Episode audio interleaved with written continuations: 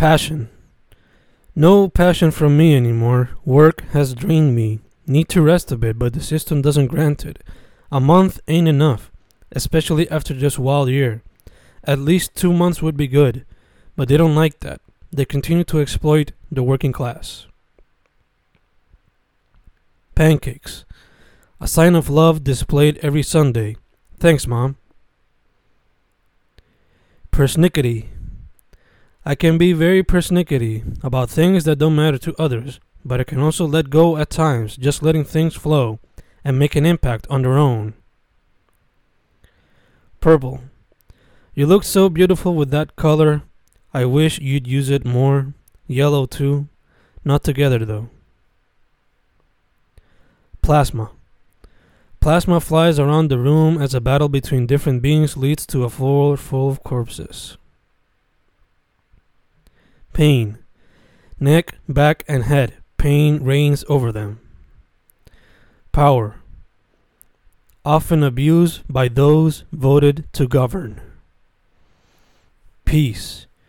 We all want it, but it's probably the most difficult thing to attain. Prose. You have been a difficult opponent, but one day I shall conquer your style. Pieces. Constantly breaking myself into pieces, looking to understand myself daily, a difficult process, one that's highly necessary. Planets. We are all our own planets, full of stories, ideas, emotions, and more, waiting to be expressed. We just need to take the chance to put it out there on a canvas. Photography.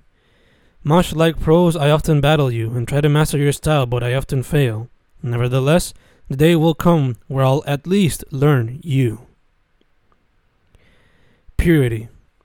A concept often lost by newer generations being raised by social media. Protect.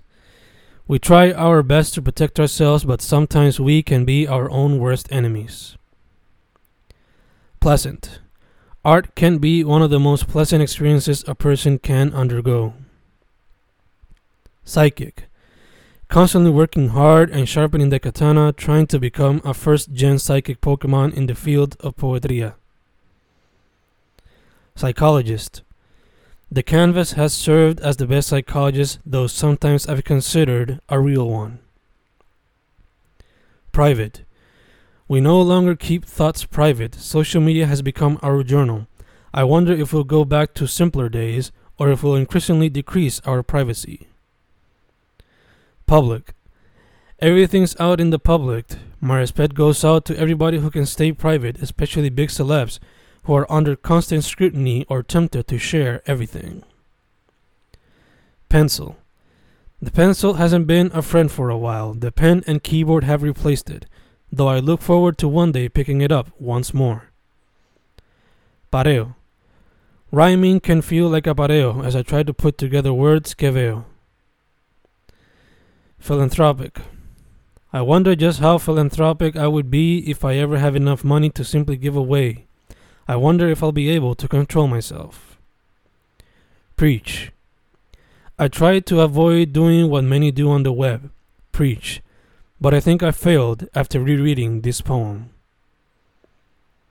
Prayer. Every time you meet a Boricua abuela, get ready to receive a little prayer, a bendición. Their love is endless and they'll share it even with people they've never met. Predicament. How have we gotten into this predicament? Decades of recklessness. Perhaps. I don't know if we have enough time to try and reverse it, but we should at least try. Patriotism. No matter where you go in the island of Puerto Rico, you will often see this quality being practiced, especially when youth sports are on.